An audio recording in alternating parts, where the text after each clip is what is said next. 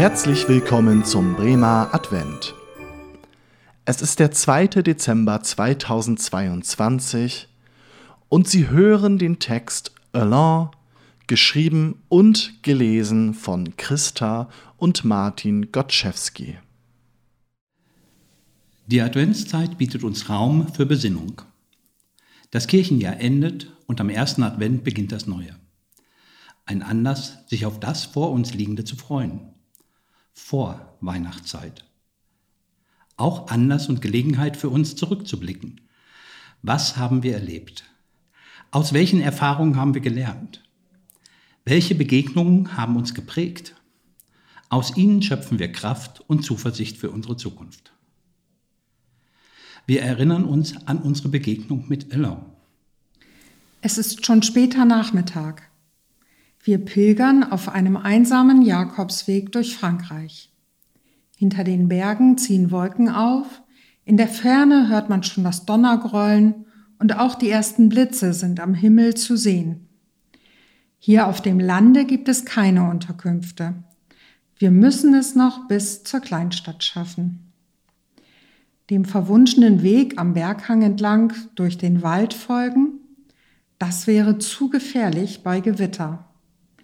Also nehmen wir den Umweg auf der schmalen Landstraße. Die Stimmung ist auf dem Nullpunkt. Das Donnergrollen kommt näher und dann fängt es auch noch an zu regnen. Unmöglich können wir es bis zur Stadt schaffen, ohne bis auf die Knochen nass und womöglich auch noch vom Blitz getroffen zu werden. Hinter einer Kurve steht ein ausgeblichenes Schild, Auberge. Eine Herberge hier am Wegesrand das kann nicht sein. In unserem Pilgerführer gibt es sie nicht. Die Aussichten stehen gleich null, aber wer nicht fragt. Also betreten wir das mit alten Feldsteinen eingefasste Grundstück. Die Haustür steht offen, am Tisch sitzt ein Mann. In gebrochenem Französisch fragen wir, ob man hier übernachten könne. Der Mann tritt an die Tür, sagt, dass dieses keine Herberge, und der Gasthof obendrein seit vielen Jahren geschlossen sei. Wo wir herkämen, fragt er.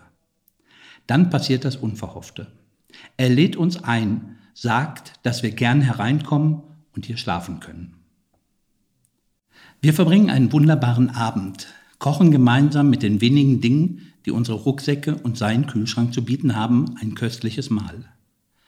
Wir philosophieren über Gott und die Welt. Alain ist Tischler und Holzkünstler. Vor einigen Jahren sei seine Frau gestorben. Seitdem ist der Gasthof geschlossen und auch die Holzwerkstatt hatte er seither nicht mehr betreten. Aber gerade an diesem Morgen habe er die Türe wieder aufgeschlossen. Wir erleben, dass wir nicht verloren sind und dass die schwierigsten Momente dazu geeignet sind, in bewegende Erlebnisse und Begegnungen zu münden.